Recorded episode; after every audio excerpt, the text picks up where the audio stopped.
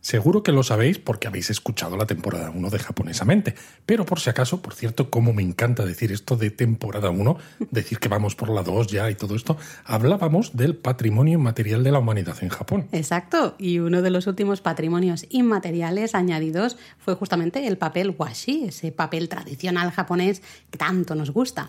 Aunque a decir verdad, siempre que he tocado papel washi me ha parecido bastante material, todo se ha dicho. ¿O es que es fantasmagórico y por eso es inmaterial? De verdad, Luis, lo que tengo que aguantar contigo, esto no está pagado.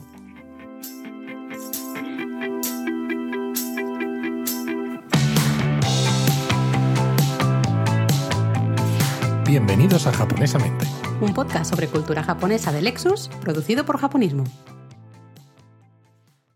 Pues fuera de bromas, el washi es literalmente papel japonés, es un tipo de papel que se elabora con fibras de arbustos locales y que es una verdadera maravilla y realmente entendemos que la UNESCO lo declarase patrimonio inmaterial de la humanidad porque realmente merece muchísimo la pena, ¿verdad, Laura? Sí, de hecho, eso quizá la diferencia más eh, material, justamente, ¿no?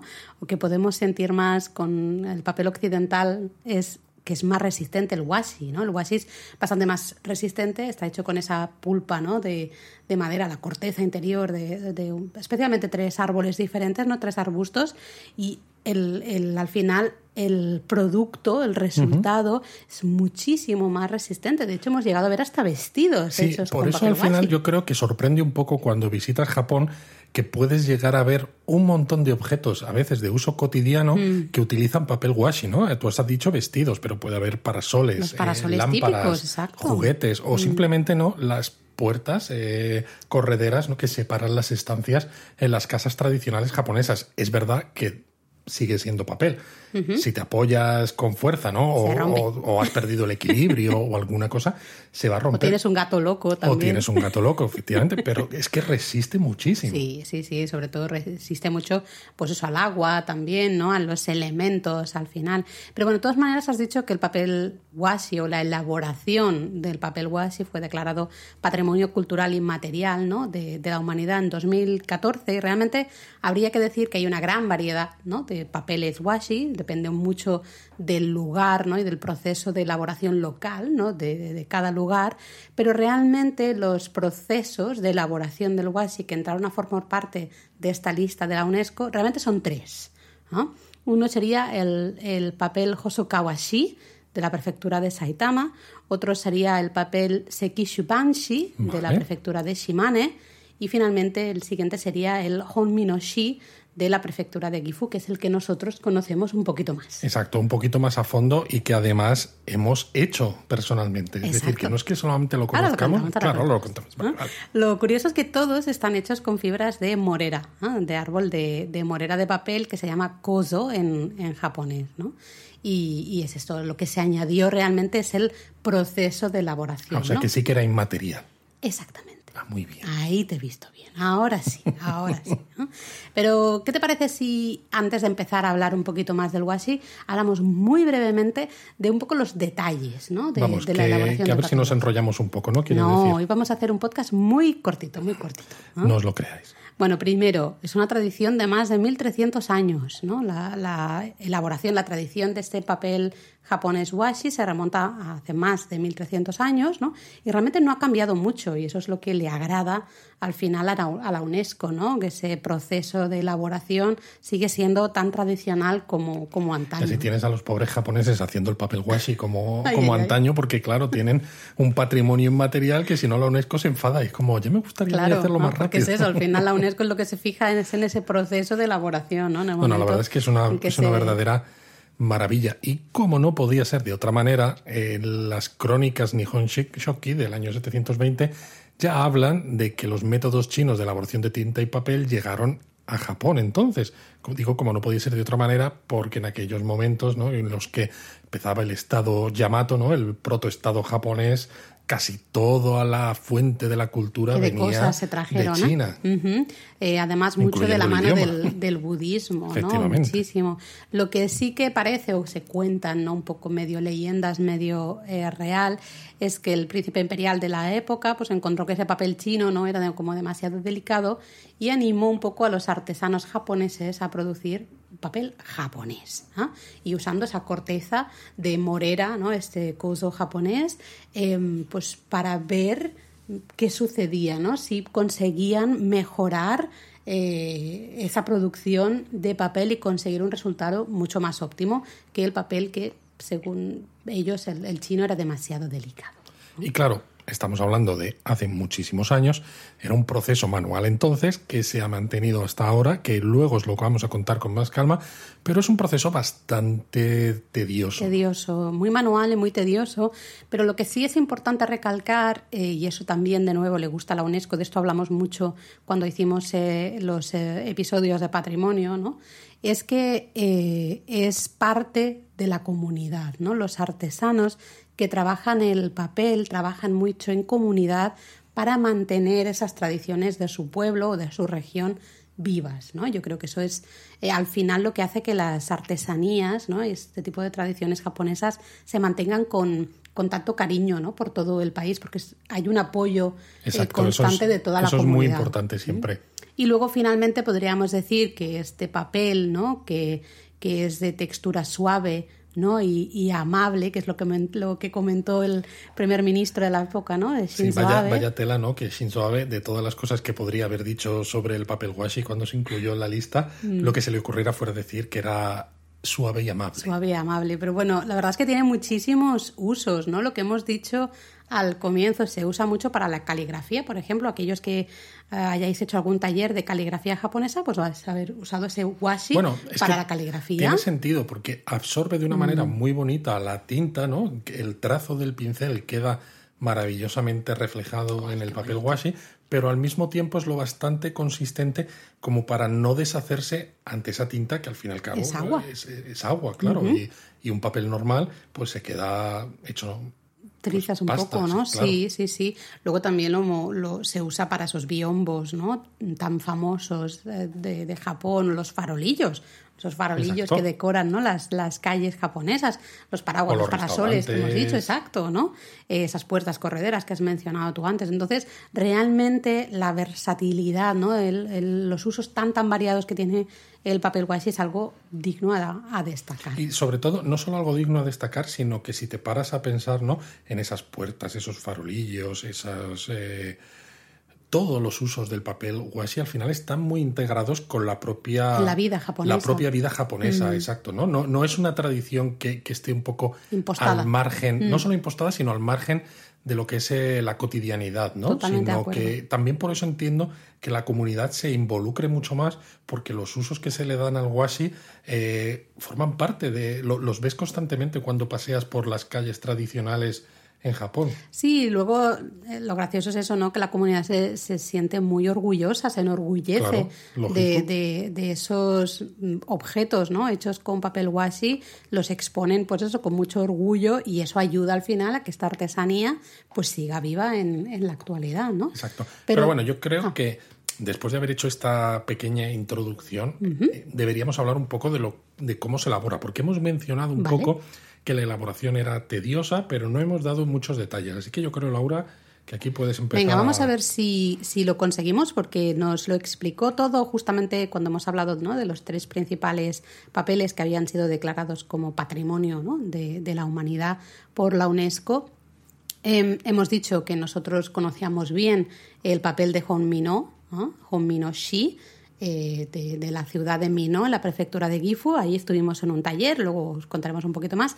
Y fue justamente la artesana del taller la que nos contó un poco todos los pasos y nos, nos enseñó todos los pasos en el taller. Es un poco, a, a trozos un poco complicado porque... Sí, mm, una artesana además que luego nos, nos invitó a ver el resto de su casa, nos eh, metió en, sus, en la parte de arriba, ¿no? En sus Hasta en su habitaciones dormitorio, ¿eh? Sí. personales y nos enseñó cosas que estaba haciendo porque iba a participar Mm. en los Juegos Olímpicos. O sea, aparte de su trabajo, iba a estar reflejado en el Estadio Olímpico en la ceremonia de apertura. No sabemos, ¿no? Si con los cambios que hubo en la ceremonia de apertura con el ¿Qué ha sucedido con un todo año, eso, no? No sabemos si su papel washi estuvo presente o no, pero realmente fijaos que la persona que nos lo contó era una artesana muy, pero que muy reputada. Mm, Pero bueno, vamos a intentar ver si lo podemos explicar, más o menos que se entienda mm, fácilmente.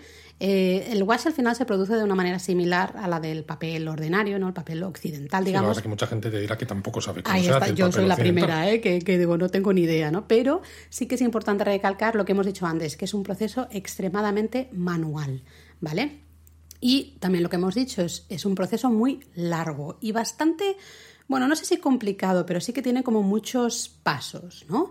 Y que además en muchos casos se inicia, o especialmente en climas fríos, en Es lo zonas que te iba a frías del decir, ¿no? invierno. el, el papel washi no se necesita de ese, de ese clima frío, ¿no? Porque necesita agua corriente que sea pura y. Exacto. fría, ¿no? Que es esencial, porque el frío al final inhibe las bacterias y evita que las fibras del, del futuro papel pues se descompongan. Eso es, ¿no? Además también hace que esas fibras, ¿no? Se contraigan eh, y eso da una textura, ¿no? Una, una muy importante, una sensación, dicen, ¿no? De, de frescura, digamos, al, al papel. Así que realmente es un trabajo, al menos de inicio, es un trabajo de invierno. Lo curioso de todo esto, ¿no? Es que al final eh, estas artesanías a veces surgen por la propia necesidad, Mm. ¿no? Me refiero, y me explico, porque claro, los agricultores durante el resto de los meses pues cultivaban, recolectaban sus campos. Claro, pero en invierno para complementar sus ingresos, ¿no? Que dices, es que ahora en invierno no puedo, no tengo ingresos del campo, pues con lo que he recolectado, ¿no? O con lo que he conseguido, ¿no? Estas, estas eh, fibras del árbol, pues voy a hacer papel washi porque así me mantengo activo y tengo una fuente de ingresos en los meses en los que la agricultura no me da nada. Y de ahí se convirtió en un arte. Cierto, pero también es la complejidad, ¿no? De trabajar con agua extremadamente Bueno, fría en, un, en un clima, ¿no? En un entorno muy frío, ¿no? Pero bueno, para no liarnos, vamos a ver, vamos a dar los pasos un poquito eh, claves en la producción de este papel washi. Normalmente la fibra más usada es la, la morera de papel, ¿no? Ese coso que hemos dicho. Y en primer lugar, lo que vamos a hacer es se quita la corteza exterior de esta morera y se deja remojada en agua durante varios días, ¿no? Exacto, De una ahí- pileta. Por... Sí, exacto, como una pileta, por ejemplo, en el caso del taller que nosotros visitamos, pues estaba evidentemente en el exterior, en lo que era como el campo, ¿no? Digamos, más que un jardín, era un campo, ¿no? Sí, sí, porque era el Em, exterior de la, de la casa donde la artesana hacía el taller y donde vivía, pero es que en cuanto salías de la, del- de la habitación es que ya estaba el campo abierto, Sí. exacto. Entonces es eso, era, había una pileta con esa, eh, con ese agua, ¿no? Tan clara, tan pura, tan fría, ¿no? También donde se deja eh, esa corteza exterior de la morera, morera, perdón, remojándose pues varios, varios días, ¿no? Para continuación, pues se hierve la planta y se va limpiando, se limpia de impurezas, ¿no? Y de las, eh, la suciedad al final de la propia corteza, ¿no? Después de eso, ese primer, ¿no? Como enjuagado y lavado y demás, eh, lo que se hace es que las fibras se blanquean, ¿no? Puede ser que se usen productos químicos o puede ser que se usen productos más naturales. ¿ah? Eh, normalmente se coloca en una zona también protegida en un arroyo, Eso tiene que ser agua eh, que corra, ¿ah? que fluya y se va, se sigue limpiando un poco de, de impurezas. ¿no? Sí, sobre todo porque las impurezas que el agua no se puede llevar y que quedan, pues Mm. las recogen con la mano para dejar esas fibras lo más limpias posibles. Eso es. Luego lo que se hace, eh, se hace es usando martillos ¿no? y como palos de madera, digamos, se golpea ¿no? Esas, esa corteza ¿no? que ha estado remojada y Sí, le hemos limpiado fibras. tanto, esas fibras ya, eh, se va golpeando para aflojarla bien, ¿no? para que se vayan aflojando las fibras de esa corteza. Eh, y ahí ya con esas fibras que están muy aflojadas, ¿no? que van, van creando como una especie de bolas, digamos. O Sí, como una pulpa. Sí, una- la pulpa húmeda, ¿no? Se mezcla con un agua espesada, especial, eh, que justamente ayuda a mantener las fibras largas, ¿no? Esparcidas de una manera uniforme, ¿vale? Esto es lo que tradicionalmente se llama neri, ¿vale? Que es un, bueno, un material, yo aquí ya me, me pierdo, ¿no? Porque... Material mucilaginoso, Laura, que se elabora a partir de las raíces de la planta Tororo Aoi, o PEO, que es óxido de polietileno. Toma ya.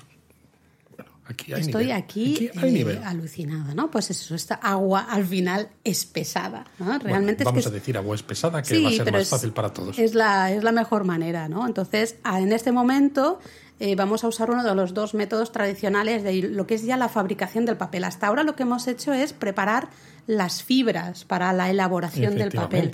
Ahora ya eh, con esa con esa pulpa, ¿no? Húmeda que está mezclada en esa agua, ¿no? Preparada. Yo no me atrevo a decir lo que acabas de decir tú del material Mucilaginoso. eso. Eh, entonces ahora ya nos toca elaborar el papel como tal, hay dos métodos tradicionales, el Nagashizuki y el Tamezuki. Eso es. En ambos métodos la pulpa se coloca como en una especie de tamiz, ¿no? Sí, efectivamente. Eh, y se agita o no sé, yo recuerdo que eran Se movimientos como de abajo como- hacia arriba, de Sí, abajo pero- hacia arriba Pero también y laterales de lados, a veces. exacto, es justo sí. para que las fibras se esparzan De manera uniforme. De una manera uniforme, efectivamente. Exacto, porque claro, pensad que lo que, lo que estáis, el- ese líquido, ¿no? Esa pulpa mezclado con ese agua espesada y demás, y es como que se está, eh, se filtra, digamos, el agua por el tamiz y lo que queda encima de ese fibras. tamiz son las fibras, que es lo que va a ser El papel, al final. ¿no? Realmente.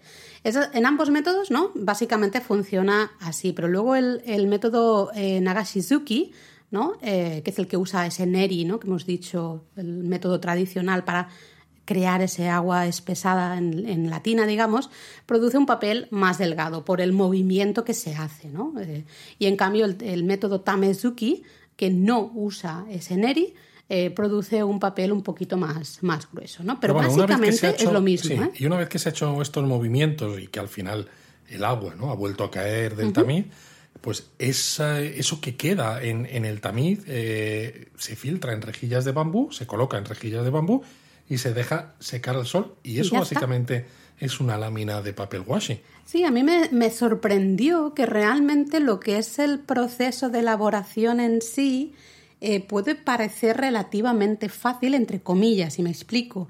Porque claro, tú lo haces eh, durante dos minutos y te hace gracia, ¿no? Que, mira, lo sumerjo, no sé qué... Sí, pero, lo- pero los movimientos repetitivos todo el rato, bajando, subiendo Y el conseguir tamiz. esa uniformidad. Sobre todo eso es lo difícil, porque evidentemente cualquiera que haga un taller de papel washi puede tomar ese tamiz con las manos, eh, mojarlo, eh, tomar que, que el tamiz tenga parte de las fibras y parte de ese líquido, Sí. y al moverlo, al final algo de papel vas a conseguir, eso está claro. Pero a lo claro, puedes consigues con- una bola o algo. No, consigues un papel, pero puedes conseguir un papel que partes sean más gruesas Sí, y otras partes más, fina- más finas porque no se ha distribuido de forma uniforme. Y ahí es donde está precisamente la complejidad absoluta, ¿no? El conseguir un papel que sea exactamente idéntico en cuanto a grosor ¿no? y espesor en toda su superficie, que me parece algo impresionante. Totalmente. ¿eh?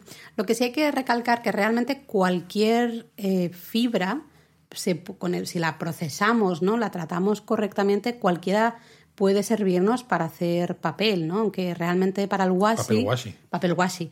Realmente para el washi se usan básicamente tres ¿eh? fibras de arbustos, ¿no? Lo que hemos dicho al principio, la corteza interior del árbol gampi, el arbusto mitsumata y ese arbusto de kozo, ¿no? O la morera de papel, que es quizá vamos, la más popular. O sea, lo que estás diciendo, Laura, es que si alguno de nuestros oyentes quiere hacer papel washi, que salga a la calle y el primer árbol que encuentre, ¿no? Pues que coja la corteza y se ponga a hacer todo este tratamiento. Bueno, pues a ver, lo hemos explicado así de manera un poco general y de manera muy básica, pero creo que era importante que se entendiera, ¿no? Un poco el Total, proceso. total. Pero bueno, sí, básicamente sí, si se, si se procesa adecuadamente, pues realmente casi cualquier fibra, ¿no? O corteza nos puede, nos puede servir para preparar claro. washi, ¿no? Pero bueno, muy relacionado con eso que decía de esas tres tipos de fibras, realmente como hay tres eh, tipos de papeles, ¿no? digamos, o, o estilos eh, muy populares, ¿no? Justamente el gampi de, de ese árbol de gampi, el kozogami, el papel de, de morera de papel, justamente, y el mitsumatagami, que justamente es el del árbol mitsumata, ¿no? Eso sería como los tres Y que es más curioso típicos. porque el Mitsumatagami se utilizaba para imprimir papel mon- moneda en el periodo Meiji. Ostras. O sea, este periodo en el que Japón Fíjate. empezó a modernizarse, ¿no? Pues es como, oye, los, eh, estos países occidentales que han venido utilizan papel moneda, Mm. ¿no? Billetes, ¿no? Eh, Dinero. Eh, ¿Cómo lo vamos a hacer? Pues vamos a hacer los billetes de papel washi. Bueno, al final nosotros Pero es el papel llamamos. que tenían. Exacto. Al final tampoco, o sea, sí, está muy bien es patrimonio de la humanidad, ahora hablaremos más de eso, pero eh, no deja de ser wa, ya sabéis que es el, kanji ¿no? que se usa para denominar cuando algo es japonés y para diferenciarlo de aquello que es occidental, ¿no? Sí, básicamente washi es papel Y sí es papel, exacto, o sea, no hay más, o sea, es papel japonés. Luego sí que pues, uno puede eh, pues, bueno, decir, ostras, por el proceso de elaboración o demás se merece ¿no? continuar, se merece ser conservado y por eso es declarado patrimonio inmaterial de, la humanidad, pero no deja de ser papel japonés, papel que se hace en Japón.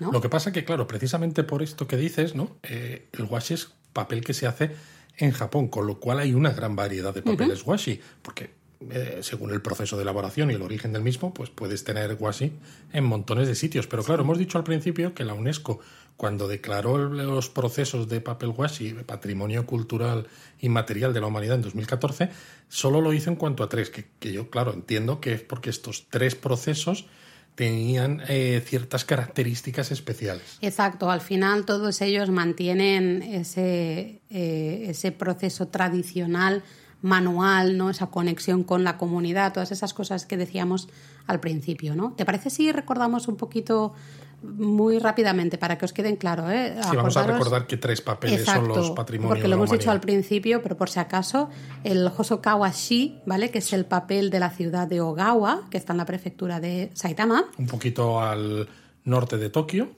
Luego tenemos el Sekishu Banshi, que es el papel de la, de la zona de Sekishu, que es como la parte occidental de la prefectura de Shimane. Y luego tenemos el Honminoshi, que es el papel de la ciudad de Mino, en la prefectura de Gifu. Exacto, la, prefectura de Gifu está más o menos en el centro de Japón. Sí, un poquito como al norte de, Nagoya. efectivamente. Entonces, ¿qué tienen en común estos tres, justamente estos tres papeles washi? ¿no? Que, fueron declarados patrimonio de la humanidad. Pues los tres... Eh, Sí, sí, totalmente.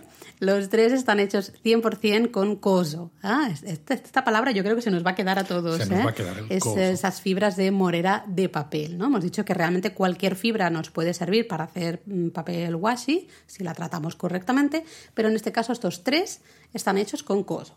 Exacto, pero también lo hemos dicho antes, ¿no? Que se puede hacer papel washi con fibras de otros, otros árboles, gampi, mitsumata, típicos en Japón, pero incluso pues otros materiales como pulpa de madera, el cáñamo, etcétera. exacto. Em, ¿Qué más podemos contar? Pues que los tres, por ejemplo, tiene, usan materiales locales, porque lógicamente, ¿no? En estos momentos de globalización, muchos fabricantes de papel dependen del coso ah. que se cultiva en el extranjero. ¿Por qué? Porque tiene más disponibilidad y porque tiene un precio más bajo. Claro, exacto, ¿no? El sekishu usa, bueno, coso cultivado localmente, Honmino eh, también, ¿no? Un, tipo concreto de, coso. eso es una diferencia importante. Mm. ahí también eh, podríamos entrar en el debate de qué sucede ¿no? con la disminución de agricultores, ¿no? de, morera de papel justamente, ¿no? porque claro, eso va a tener un impacto directo en la producción de este washi en, en concreto. ¿no? Sí, pero claro, se han hecho pruebas ¿no? para cultivar el coso japonés en, eh, en sitios extranjeros pero no se ha obtenido la misma calidad. Y cuando se utilizan fibras de coso que se han cultivado, no, no, japonesas, encima, que se han cultivado también fuera de Japón, los papeles resultantes tampoco han tenido la misma calidad. Entonces, al final es eso, los agricultores disminuyen, eh, la rentabilidad cada vez encima es menor, con lo cual cada vez hay menos artesanos y los que hay necesitan pagar más dinero por esa materia prima, con lo cual al final necesitan también cobrar mucho más dinero por el producto finalizado. Y al final llega un momento en el que la pregunta sobre todo es, ¿está la gente, el gran público o las empresas que compran papel washi para, pues eso, los biombos, las farolillos, todo lo, que, hemos dicho? Mm. ¿Están dispuestos a gastarse ese dinero? Sobre todo pensando en el cliente final, ¿no? El que pasea por las calles de noche, por ejemplo, y ve los farolillos iluminados en los restaurantes. ¿Es capaz de notar la diferencia entre un farolillo hecho con papel washi de uno de estos tres tipos que fueron eh, declarados patrimonio de la humanidad o le da absolutamente igual. Yo ahí creo que es uno la- de esos. eh, Ahí queda la pregunta debates- abierta, ¿eh? yo creo, si podríamos hablar de eso largo y tendido y probablemente no llegaríamos tampoco a, a ninguna solución, No, ¿no? seguramente Pero bueno, no. volvi- volviendo un poco a las cosas que tienen en común justamente estos eh, tres papeles, eh, una cosa importante es que las tres regiones ¿no? que, que producen estos papeles no agregan ningún tipo de producto químico durante el proceso de elaboración de estos papeles washi. ¿no? Eh, en muchos casos, otros productores de papel durante la fabricación del papel eh, pues añaden ¿no? ciertos Cloro, am, sobre todo, para sí, blanquear. para blanquear las fibras, ¿no? En cambio, este, en este tipo de papeles, estos tres papeles washi, no se agrega ningún producto químico y sí que se consigue de todas maneras que el papel se vuelva más y más blanco con el Es tiempo. curioso, es al revés, porque cuando utilizas el cloro para blanquear las fibras, eh, nos pasa incluso con el papel occidental, ¿no? Tienes es. papeles que son blanquísimos y cuando pasa el tiempo, sobre todo cuando le da el sol, ¿no? Se y vuelven más en el- amarillos, y se ¿no? Mm. vuelven amarillos. Y claro, en el caso del washi, esto es todavía más importante que no ocurra, porque el washi eh, no es como unas hojas de papel que tú tienes dentro de la impresora, por decir algo, ¿no? Son papeles que utilizas en aspectos de tu vida cotidiana, ¿no? Unas puertas, unas cosas Sí, sí, así, sí, ¿no? sí. Entonces realmente el que el sol haga que amarille lo hace más feo y lo curioso es que es al contrario, ¿no? Se, se vuelve más bonito. Mm. Luego, otro tema eh, en común entre estas tres regiones o estos tres papeles es la calidad del agua. Hablábamos al principio, ¿no? Que es un proceso que se inicia en invierno, especialmente el agua es muy importante para, para quitar esa suciedad y esas impurezas, ¿no? De, de, la, de las fibras de esa morera de papel, de ese coso, pues las tres regiones eh, que fabrican estos papeles son conocidas por la calidad de, de su agua. Lógicamente, eh, para hacer un papel de buena calidad necesitas fuentes de agua que sean muy puras y muy limpias, muy- que el agua baje muy fría. Entonces, si tienes una región ¿no? con acceso a una fuente así, pues es más fácil que puedas hacer un washi de calidad. Y luego, bueno, cuando antes hablábamos de los métodos ¿no? de, de elaboración propiamente dicho del, del washi, pues justamente estos tres papeles en las tres regiones se usa el método Nagashizuki, ¿no? En ese En el que se sumerge el tamiz en el agua espesada. Exacto, para crear ¿no? ese tejido, digamos, de fibras que es el que se convertirá en la hoja, digamos, de, de papel, ¿no? Y quizá también eh, algo a destacar de estos tres papeles es que tienen mucha resistencia a la humedad. Exacto, mucho más que si se hicieran a máquina, ¿no? Que a veces en este mundo moderno, ¿no? Eh, siempre tendemos a preguntarnos es ¿por qué los artesanos siguen manteniendo esta manera de hacer las cosas de manera tradicional? ¿Es solo porque quieren mantener esa, esa, esa artesanía? ¿Es solamente porque alguien ha dicho que esto es patrimonio? Pero no es solo por eso, ¿no? Es que realmente el papel que se hace con este proceso, comparado con los que se hacen con procesos industriales, es mucho más resistente al agua y eso al final también da un resultado mucho mejor. Claro, También claro. encarece el producto, evidentemente. Ahí está, además con, con todo lo que hemos comentado, ¿no? De ese proceso tan largo, con tantos pasos y tan manual especialmente, ¿no? En, en los, en las tres regiones estas. Pero bueno, ya que tenemos tres ciudades, ¿no? Tres regiones con esta designación de Patrimonio de la Humanidad, pues yo creo que mm, es interesante, si os apetece, intentar acudir ¿no? a talleres o a estudios para ver en Exacto. directo un poco este proceso Sí, del yo creo washi. que además es muy bonito. Sí, porque además es- se entiende relativamente fácil cuando lo estás viendo en directo, entiendes todo esto que os hemos contado ahora, que queda un poco... Un poco difuso, quizás. Sí, ¿no? Cuesta un poquito, sí, lo sigues paso a paso y dices, vale, ok, pero no terminas de ver, ¿no? Cómo este agua que Darle al hemos dicho, rebobinar sé y así lo volvéis a escuchar. Eso también está bien. Esto de rebobinar me ha quedado un poco viejuner, Mm, ¿no? Hashtag viejuner, sí. Yo diría. Pero es eso, si, si podéis durante vuestro próximo viaje, pues eh, sí que os animaríamos a visitar alguna de estas tres ciudades, ¿no? Para ver, pues eso, talleres o estudios. De todas ellas, lo que hemos dicho, nosotros consideramos que Minó es ideal porque, bueno, primero por su localización, Bueno, relativamente cerca claro. de Nagoya.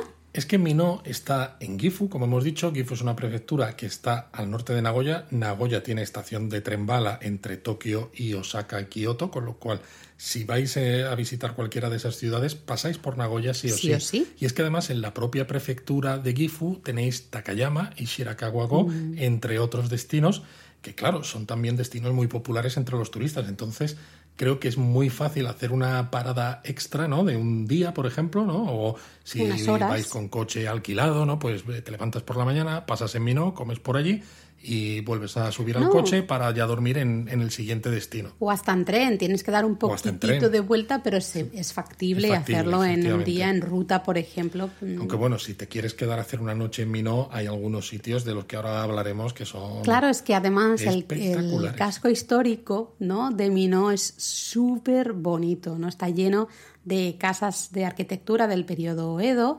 Pero todas, ¿eh? O sea, todo el casco histórico, unas casas impresionantes. Además tienen todas la particularidad que tienen unos cortafuegos tradicionales que se llaman nudatsu y cada uno de ellos es distinto, en cada casa es diferente, ¿no? Está decorado de manera diferente. Y lo bueno es que hay casas que, claro, siguen siendo particulares, no se puede entrar, pero hay otras que son bodegas de saque, podéis entrar, hacer degustaciones, otras se han convertido en museos, con lo cual mm. también se puede entrar y se puede ver y dices, madre mía, qué maravilla de casas, qué maravilla de arquitectura. Sí, además es eso, lo que es el casco histórico eh, se puede ver relativamente fácil en poquito tiempo, me refiero, no, no se tarda muchísimo. Luego el resto de la ciudad de Minó se va extendiendo, ¿no? Es un poquito más amplia y puedes tardar un poco más, aunque hay bicicletas de alquiler, nos podemos Pero, ¿qué te parece, Laura, si hablamos de algunas cosas que podamos ver en Minó relacionadas con el papel washi?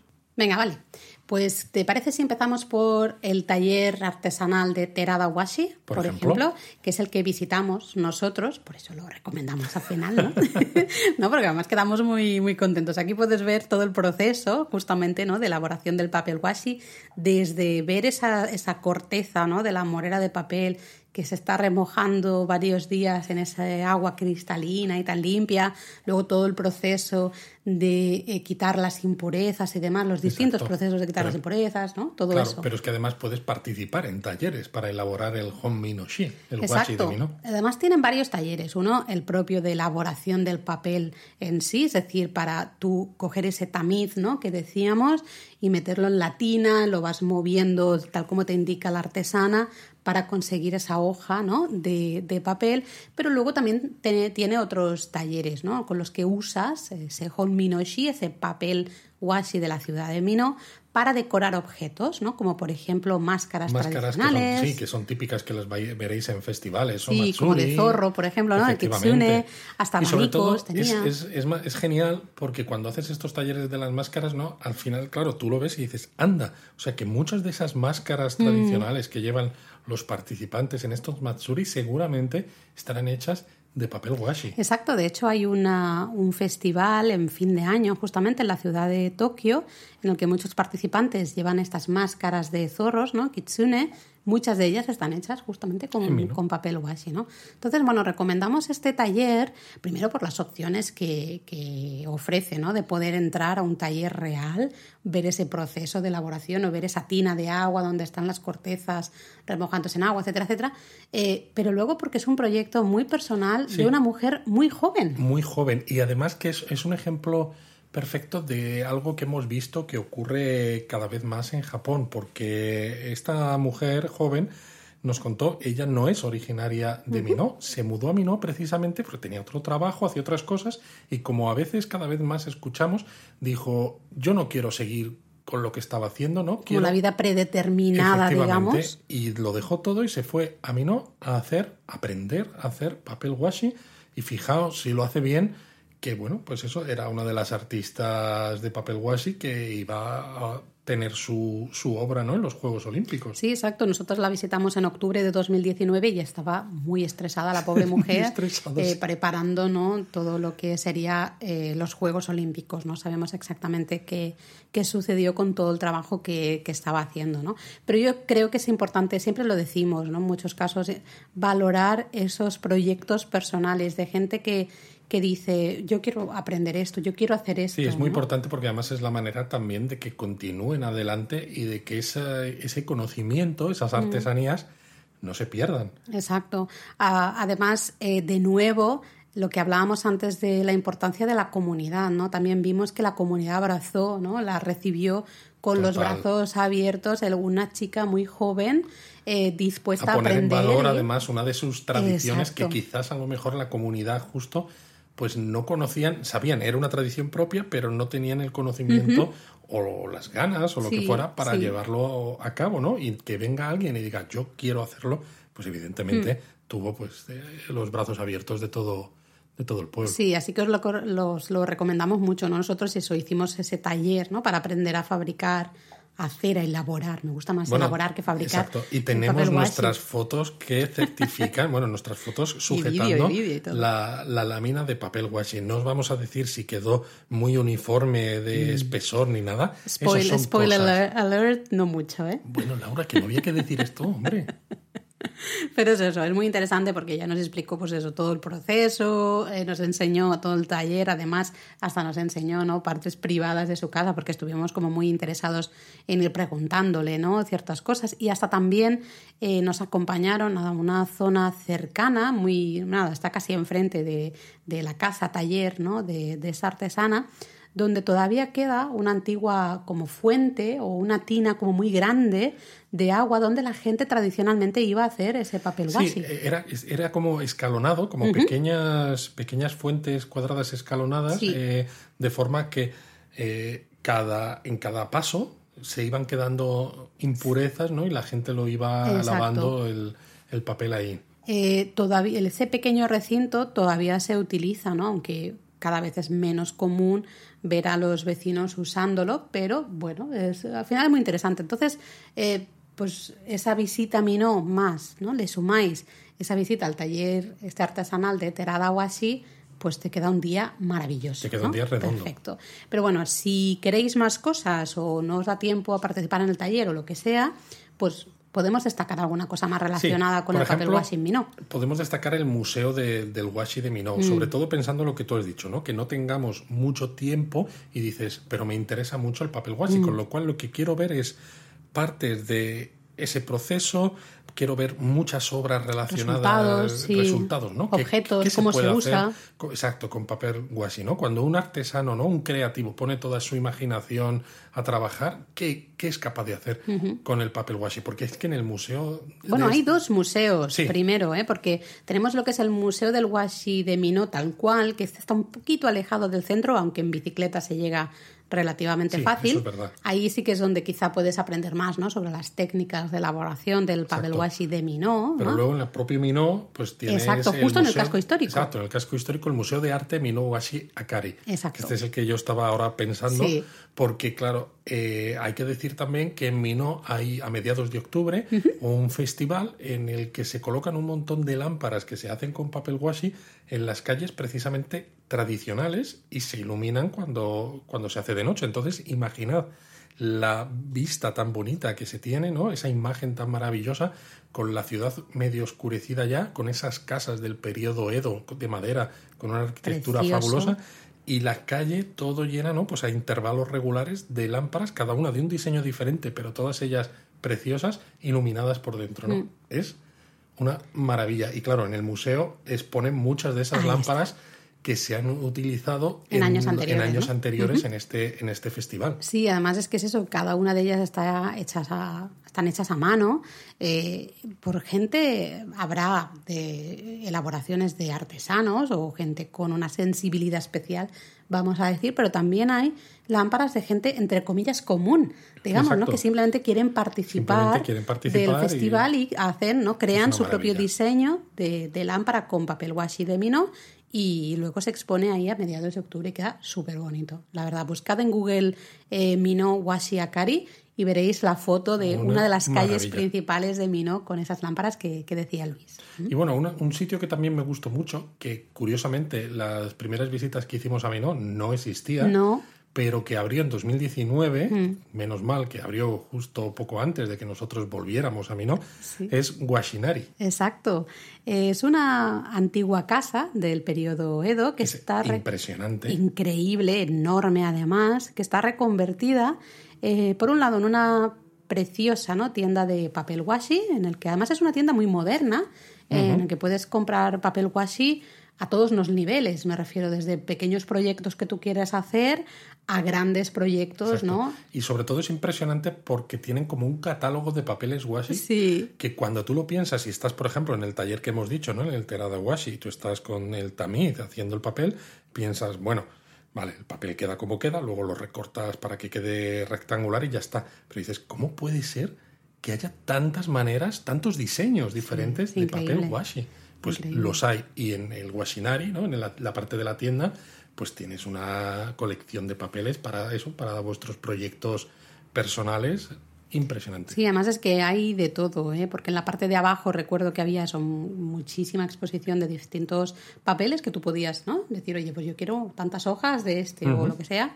Y luego en la parte de arriba había eh, varios objetos ¿no? hechos ya con papel washi. Recuerdo hasta los papelitos para colocar los dulces eh, en la, de la ceremonia del té, por ejemplo, ¿no? que normalmente se sirven eh, y debajo tienen un trocito ¿no? de, de papel washi. También estaban ahí Y expuestos. era curioso también porque tenían un taller para hacerte tar- tarjetas de visita Es verdad. con papel washi y claro, tenían como una especie de imprenta japonesa. La imprenta tradicional, tra- digamos, tradicional antigua. japonesa que es una verdadera maravilla porque claro, si piensas que en una imprenta tradicional, ¿no? Con los tipos eh, diferentes para un idioma pues como el español, ¿no? Que tiene una cantidad de símbolos limitado, pues y ya es impresionante, ¿no? Estas Sí, imprentas antiguas. sí. Imaginad una japonesa que tenga Con kanjis, con los y kanjis, demás. los, los hiragana, katakana, y que puedas encima la, que la tarjeta sea en un papel washi así gru- gruesito.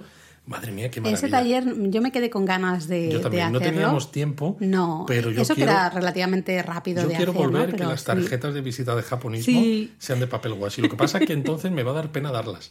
Claro, no te las vas a querer quedar tú, Me las ¿no? voy a querer quedar yo. Le voy a decir a la gente, hazle una foto. Y luego al lado del, del Washinari, bueno, justo como la otra parte, digamos, hay primero hay como un- una especie de jardincito y luego la siguiente parte de esa gran casa ¿no? del periodo Edo se ha reconvertido en un hostal, ¿no? que se llama Niponia Mino y es una pasada porque es un Yo hostal. quiero quedarme a dormir. Vamos. Sí, está todo hecho, claro, todo de madera, y luego hay muchísimas, evidentemente, decoraciones hechas de papel washi, Sí, como no podía ser no de, otra de manera. otra manera. Está decorado con un, un toque muy personal, muy bonito. Muy bonito. Así que si queréis alojaros en Minó, es el lugar en el que alojarse. O sea, ojalá eh, alojarse ahí, la verdad. Pero bueno, aparte de, de, yo creo, estos sitios que son los más destacados, luego en toda la ciudad de Minó vais a encontrar muchísimas tiendas ¿no? de, de papel washi. Eh, podríamos hablar de varias, pero no, no sé si hace Sí, falta. no creo que haga falta. Lo curioso es eso, ¿no? Que en una de ellas, en este, la última vez que estuvimos, me acerqué a hacer una foto al escaparate porque tenían lo que hemos dicho al principio, tenían expuesto un vestido De novia era, hecho sí. de papel washi que a mí me, me voló la cabeza. Sí, luego en, en muchas de estas tiendas pues tienen un montón de artículos, es decir, tienen desde un montón de papeles distintos que tú puedes de nuevo no comprar por, por hojas, pero luego tienen un montón de objetos hechos con papel washi, ¿no? Desde libretas a Exacto. muñequitos que a lo que demuestran sea. al final la versatilidad y la resistencia de este papel, ¿no? Respecto a, pues eso, a otros papeles Mm. que, que utilizamos en otras partes del mundo. Y además, claro, muchas de ellas están en esas antiguas casas del que, periodo que ¿no? solamente ya entrar a ver Ya esas mola. casas ya merece la pena, desde Sí, luego. sí, sí. Pero como a lo mejor mi no no se encaja en vuestro itinerario, aunque nosotros os lo recomendamos, creemos que merece la pena, si estáis por la zona, intentar hacer una excursión, aunque sea de día, eh, para conocer un poco más el papel washi, hacer algún taller, pasear por esas calles del casco histórico de Minó. Pero bueno, si no os encaja, pues ¿te parece si hablamos de algunas tiendas o algunos lugares eh, relacionados con el papel washi en Tokio y en Kioto, que son Sí. destinos un poco más, más turísticos? típicos, quizás, sí. ¿Mm? Pues vamos a empezar por Tokio, ¿te parece? Y tenemos que empezar sí o sí por la tienda y museo de papel Ozuwashi. Ozuwashi, que está por la zona de Nihonbashi, ¿no? Es un poquito más al norte de la estación de Tokio. Mm, Aquí lo interesante es que, eh, aparte de lo que es la parte museo, ¿no? con grandes colecciones dedicadas al papel washi, también tiene una tienda muy interesante. Eh, además, hasta, bueno, si compras algo lo puedes enmarcar ahí directamente. En fin, tienen eh, montones de papeles distintos para caligrafía, para pintura, eh, de todo. Pero bueno, ya que has hablado de la zona de Nihonbashi, eh, recordad, hemos dicho al norte de la estación de Tokio, ahí también tienes una tienda Haibara, que es posiblemente la mejor tienda de washi de toda la ciudad, porque tiene además una historia de más de 200 años de antigüedad. Es como la meca del washi.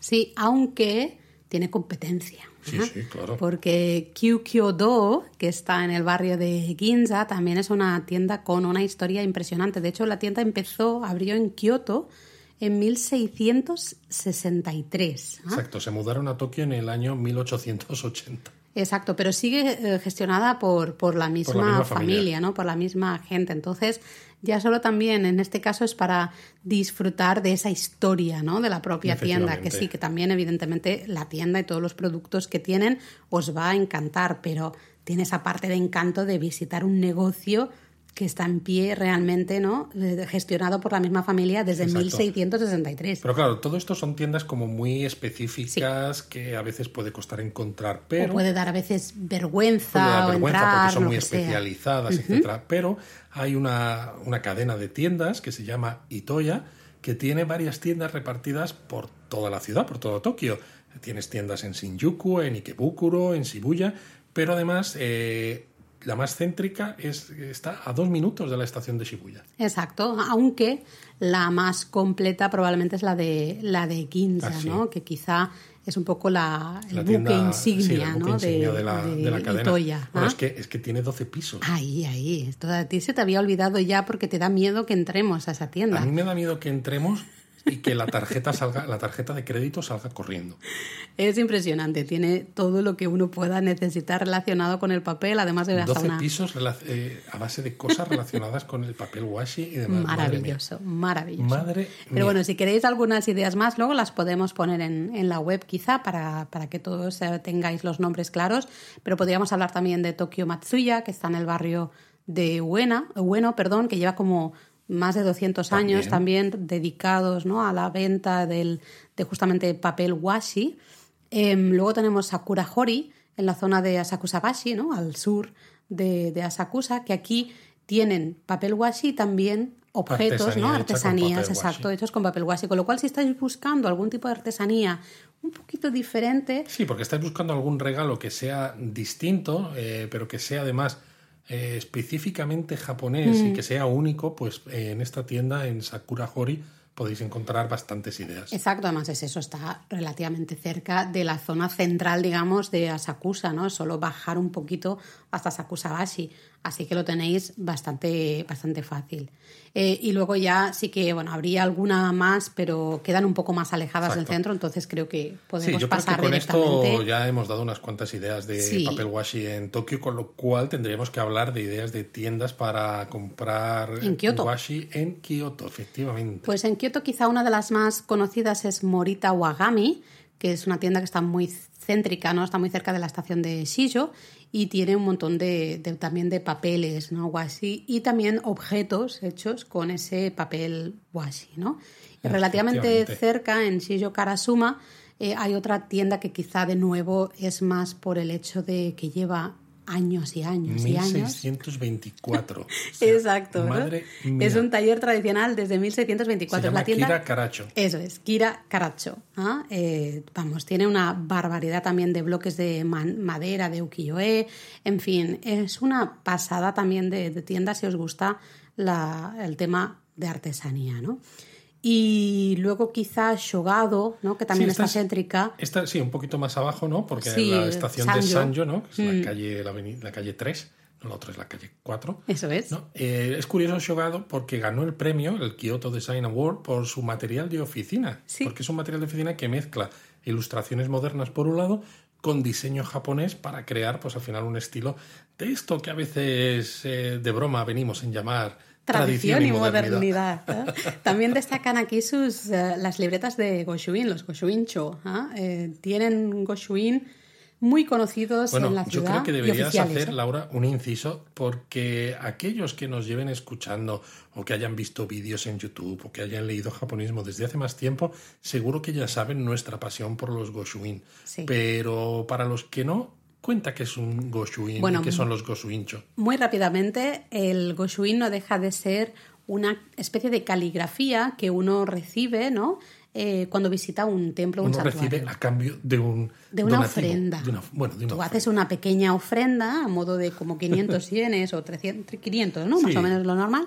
Eh, y entonces uno de los monjes del, del templo o el santuario pues hace como una caligrafía con unos sellos también a veces de colores, normalmente es como negro y rojo, en una libreta que tiene que ser una libreta oficial, que se llama Goshuincho. No, no, te van a hacer esa caligrafía en cualquier libreta que lleves de casa si no es una de estas especiales. Claro, porque además estas libretas tienen que ser de papel washi justamente para aguantar. Lo que decimos al principio de la caligrafía y el papel washi. Eso es, ¿no? Entonces a mí me encanta eh, coleccionar, entre comillas, esta, estos Goshuin, ¿no? Que son muy diferentes de templo y santuario. Y estas Gosuincho, que son las libretas, eh, se pueden comprar en los templos o santuarios que hacen estas Lo normal es, comprarlas Exacto. Pero si estáis por Kioto y queréis una libreta, porque dices, voy a ir a un santuario y quiero tener la libreta ya en mis manos, pues quiero asegurarme que la tengo y quiero verlas de antemano y ver qué diseños hay de las portadas y tal, pues os podéis acercar a Shogado, esta tienda,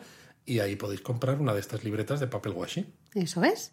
Pues nada más por hoy, ¿no, Luis? No, yo creo que la verdad es que hemos cubierto un poco todo el origen del washi, ¿no? Y la producción y por, qué es importante y esos lugares especiales del washi en, en Japón. Así que por, nos, por, nuestra parte nos despedimos hasta el próximo japonesamente. ¡Mátane!